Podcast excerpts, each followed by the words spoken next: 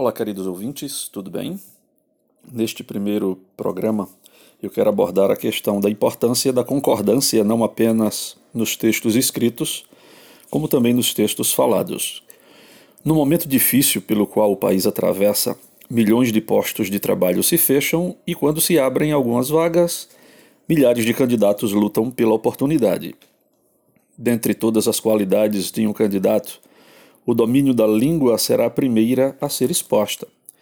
Imagine alguém que, durante uma entrevista com o avaliador do setor de recursos humanos, por exemplo, diz que já teve dois emprego, já participou de três entrevistas, ou que é uma pessoa que tem muitos amigos, ou que gastou 20 real de passagem.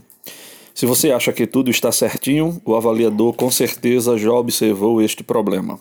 Portanto, Pratique os diálogos utilizando a concordância certa. Dois empregos, três entrevistas, muitos amigos, 20 reais.